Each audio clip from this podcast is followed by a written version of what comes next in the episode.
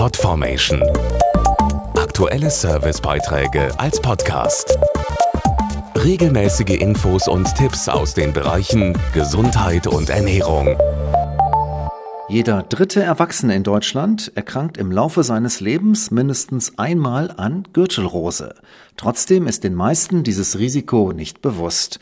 Deshalb will die Gesundheitswoche Gürtelrose über diese schmerzhafte Viruserkrankung aufklären.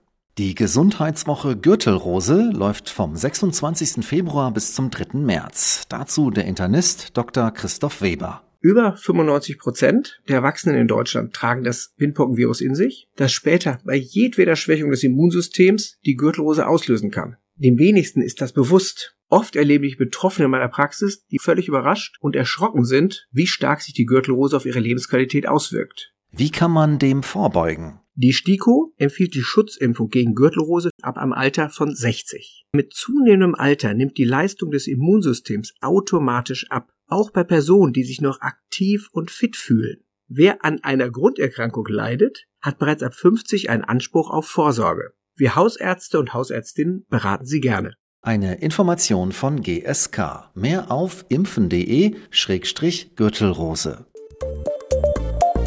Podformation.de Aktuelle Servicebeiträge als Podcast.